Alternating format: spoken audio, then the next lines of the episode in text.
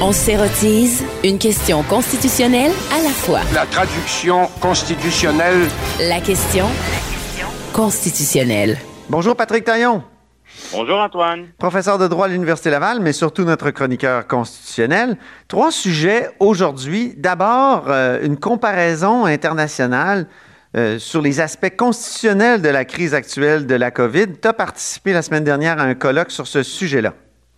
Oui, ben, mes, amis de l'Institut Louis Favoreux d'Aix-en-Provence organisaient un, séminaire sur des, questions euh, constitutionnelles liées à l'organisation du pouvoir d'urgence et à, la limitation des droits et libertés en période de confinement. Évidemment, le tout était virtuel, je crois qu'il va falloir s'y habituer. Oui. Et euh, c'était fascinant de voir comment, euh, en tout cas du moins pour l'aspect confinement, c'est à peu près partout pareil. Hein. Il y a des petites fluctuations d'un système à l'autre, mais en bout de ligne, on rencontre à peu près tous les, tous les, mêmes difficultés. Et, ce qui est aussi drôle, c'est de voir comment là où les systèmes étaient un peu euh, vulnérables avant la crise, là où il préexistait des problèmes, ben, parfois les problèmes ont réussi à se faire un chemin durant la crise. Quelques exemples. Euh, bon, on connaît les tensions euh, constitutionnelles entre la Catalogne et l'Espagne. Mais oui. Ben, dans un geste d'une grande subtilité, en pleine crise, le gouvernement central espagnol a livré au gouvernement catalan 1 714 000 masques pour bien marquer euh, le clin d'œil à la date de à, la date 1714, qui est dans l'histoire catalane l'équivalent de notre 1760 à nous. Donc, la euh, conquête. donc au Québec, c'est le moment où la Nouvelle-France est conquise par le régime anglais ben, euh, dans l'histoire espagnole de 1714, la date de la fête nationale du Catalan, c'est d'ailleurs le 11 septembre 1714, en, hommage à cette bataille de 1714. Aïe, aïe, aïe. Euh, et, donc, on voit là, que les tensions entre la Catalogne et le centre fait son chemin. C'est de la provoque, ça? Oui, tout à fait. En Italie, les régions du Nord hein, ont beaucoup de, revendications euh, autonomistes et ça s'est aussi manifesté durant la période des tensions entre les régions du Nord et le pouvoir central. Mhm. Euh, des tensions aussi avec euh, le crime organisé en, Italie.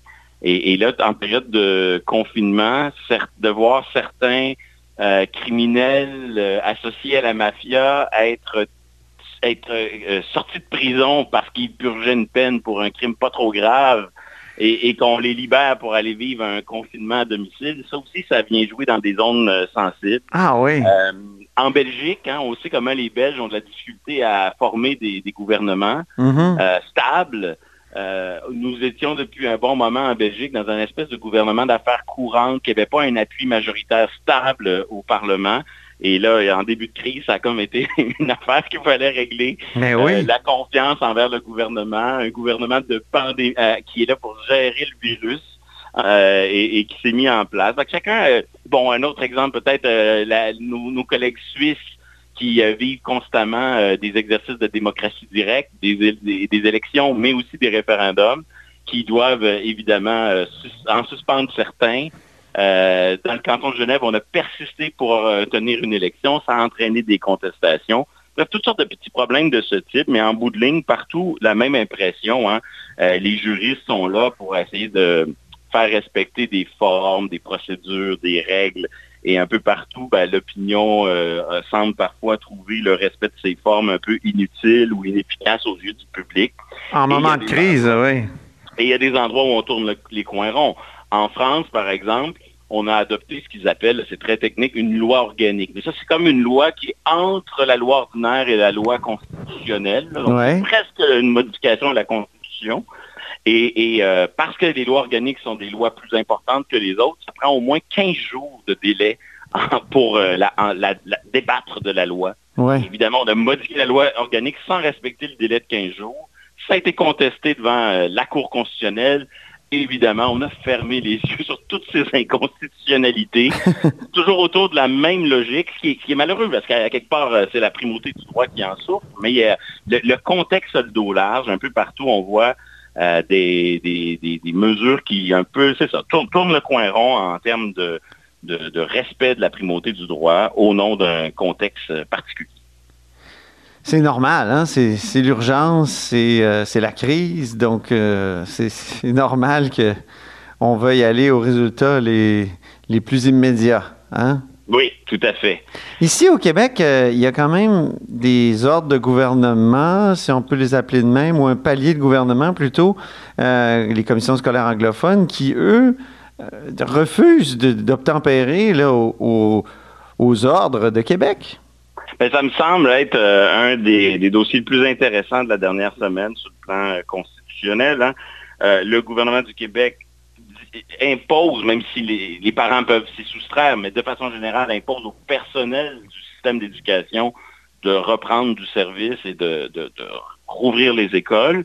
Et là, on a des commissions scolaires anglophones qui disent non, non, non, nous, on, notre existence est garantie par des droits constitutionnels qui sont au-dessus des lois puis du pouvoir que, de, de, M. Roberge au ministère de l'Éducation ou du gouvernement Legault. Mm-hmm. Et donc, nous, au nom de ces droits euh, constitutionnels, euh, nous prétendons que nous pourrions ne pas ouvrir les écoles en même temps que les autres, que nous pourrions euh, faire j'allais dire, mhm. euh, une logique partitionniste. Hein? C'est, ben oui. c'est, toute l'image d'un, Québec brisé en deux où justement les commissions scolaires anglophones décident de faire bande rapport. Ce c'est pas la première fois qu'on a droit à ce type d'argument. Dans le dossier de la loi 21, c'est la même rhétorique. Hein? Les commissions scolaires contestent l'application de la loi 21 dans leurs établissements devant les tribunaux en disant, ben nous, au-dessus des lois du Québec, il y a une garantie dans la Constitution. Alors, c'est quoi cette garantie? Parce que là, ici, on a affaire à un droit qui est formulé en des termes très généraux, puis c'est comme un élastique, là. On peut l'étirer un peu, mais si on l'étire trop, maintenant, ça va casser. Et, et donc, le droit en question, c'est le droit des parents d'avoir une certaine emprise sur la gestion, un certain contrôle sur les institutions scolaires de la minorité. Donc, vous avez le droit à l'enseignement, mettons, euh, Là où le nombre le justifie, au Manitoba, en Ontario, on a droit d'avoir des écoles dans la langue de la minorité, donc des écoles francophones. Ce droit d'avoir des écoles dans la langue de la minorité vient, selon la jurisprudence, avec le droit d'avoir un peu de contrôle sur ces écoles-là.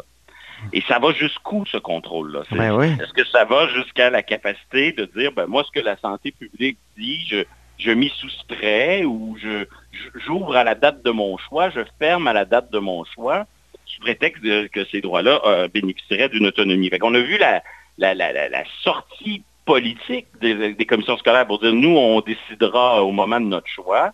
La réplique euh, du gouvernement du Québec et du ministère de l'Éducation qui dit non, non, non, non, sur ces questions-là, euh, vous devez vous soumettre aux, lois communes faudra suivre dans les prochains jours, est-ce que les commissions scolaires vont aller jusqu'à judiciariser ce, différent-là ou vont plutôt entrer dans le rang? Dans le dossier de la loi 21, ils ont décidé de l'amener la question devant les tribunaux.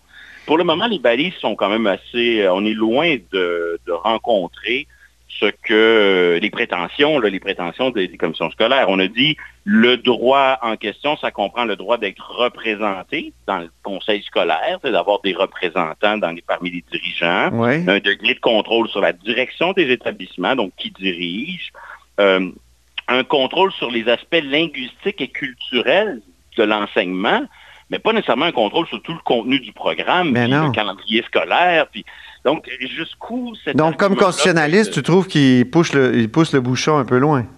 Oui, mais souvent en matière de droits et libertés, ce qui peut sembler être une prétention un peu audacieuse aujourd'hui peut être validé demain par les tribunaux ou à l'inverse, euh, être euh, complètement euh, écarté par les tribunaux. Donc, il y a un flou, et, mais c'est clair que depuis quelques mois, et encore une fois durant la pandémie, il y a, il y a un réflexe que je, je qualifierais presque de partitionniste. Comme si au nom de cette euh, protection, ce droit d'avoir des commissions scolaires euh, anglophones, ça venait avec le droit de faire à sa tête sur tous les aspects. Euh, dès, qu'il y a un aspect controversé auquel on veut se soustraire, ça me semble un peu abusif comme mhm. interprétation. Mais il faudra voir la suite. Troisième sujet, ça touche aux accommodements raisonnables. On pensait qu'ils étaient quasi limités dans le Dominion du Canada. Mais finalement, on dirait que la Cour suprême, en refusant d'entendre l'affaire des camionneurs sikhs du port de Montréal qui voulaient pas porter le casque de sécurité en raison de, du port du turban. Euh, là, on dirait que les accommodements raisonnables ont, ont une limite.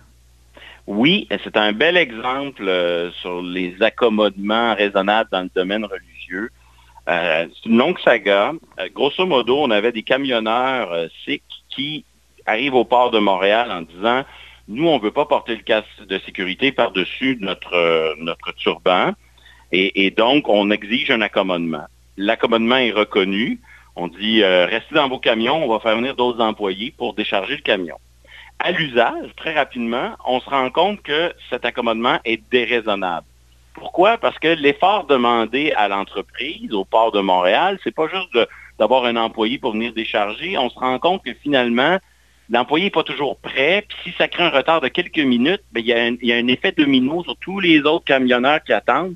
Fait que ce qui semblait raisonnable en théorie, là, finalement, à l'usage... Ça, ça, pose une contrainte excessive comme... Euh, c'est exactement ça le terme. C'est le terme. Hein. Exactement. Donc, ce qui, ce qui n'est pas raisonnable est une contrainte excessive. Et donc, on dit aux camionneurs, ça ne fonctionne plus, on ne le fait plus l'accommodement. Et là, c'est judiciarisé, ça va devant les tribunaux. Cour d'appel du Québec qui donne raison au port de Montréal contre euh, euh, les camionneurs en question. Et la semaine dernière, la Cour suprême du Canada, qui n'est pas complètement fermée, hein, qui tranche les, dossiers qu'elle voudra entendre dans les prochains mois, refuse d'entendre l'affaire. Donc, très rapidement, deux observations sur euh, le fond des choses. Ça participe d'une tendance quand même dans les dernières années. On voit de plus en plus de décisions où la Cour garde sa même définition traditionnelle de la liberté de religion qui est très, très, très, très large, qui nous a mené un peu à la crise des accommodements puis à la commission Bouchard-Taylor au Québec. Mais à l'état de la justification, là, tout à coup, on voit que les limitations sont possibles, peuvent être raisonnables, peuvent passer le test des tribunaux. Donc ça, c'est un premier fait marquant.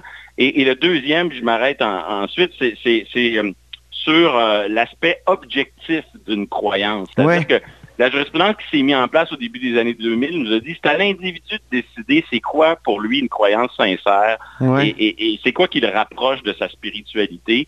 Puis que ça soit obligatoire ou pas dans sa religion, ça compte pas, euh, c'est pas important. Et là, on ne revient pas sur ces critères-là. Non. Mais dans cette décision-là, comme dans des décisions plus récentes, on, garde la définition traditionnelle, mais plus loin dans le raisonnement, on réintègre par la porte d'en arrière la question de savoir ce qui est obligatoire ou pas dans une religion. Ah bon? Qu'est-ce qu'on dit à propos des turbans? Ben, pour déterminer si c'est raisonnable ou pas la contrainte qui est imposée par l'État. Donc, dans l'affaire qui nous occupe pour les turbans, on dit, ah oui, c'est une croyance sincère de porter un turban. Euh, on n'a pas besoin de savoir si c'est obligatoire ou pas. Parfait, on mobilise la protection. Mais plus tard, à l'étape de savoir si c'est raisonnable d'imposer un casque de sécurité, on va se dire, oui, mais est-ce que c'est vraiment obligatoire dans la religion en question d'avoir ce comportement-là? Et là, finalement, l'analyse qu'on pourrait dire objective de ce qui est imposé par la religion en question oh. revient par la porte d'en arrière à une étape plus loin du raisonnement, plus avancé du raisonnement, mais le résultat est le même, puis ça, ça participe euh, de, ce virage qu'on observe depuis quelques années où la liberté de religion semble avoir peut-être un peu moins de succès devant les tribunaux que ce qu'on a connu au début des années 2000. Donc, elle était jadis illimitée, ou presque, puis euh, ben on dirait qu'on la circonscrit un peu plus, là c'est la perception qu'on peut en avoir. On, change Bon, ben, on verra avec, euh, avec la loi 21 qui est devant justement les, tribunaux euh, sur le fond là, dans les prochaines années. Peut-être que... la loi 21 est une bouchée trop grosse pour le pouvoir judiciaire? On dirait qu'il se prépare à avaler, à, avaler la bouchée, mais peut-être qu'elle sera un peu trop grosse pour que, pour que nos tribunaux réussissent à l'avaler. Mais entre-temps, la loi 21 a cette dérogation euh, qui, qui, permet en tout le moins, en théorie, de, soustraire la question de la liberté ah, ben, au moins cinq ans. Moi, depuis le triple salto arrière qu'a constitué euh, l'arrêt sur l'aide médicale à mourir, là, qui changeait complètement la jurisprudence, je, je me dis que tout est possible. Tous les changements sont possibles. C'est ça, exactement. Merci infiniment, Patrick Taillon, professeur de droit à l'Université Laval et évidemment notre chroniqueur constitutionnel. Vous êtes à l'écoute de là-haut sur la colline.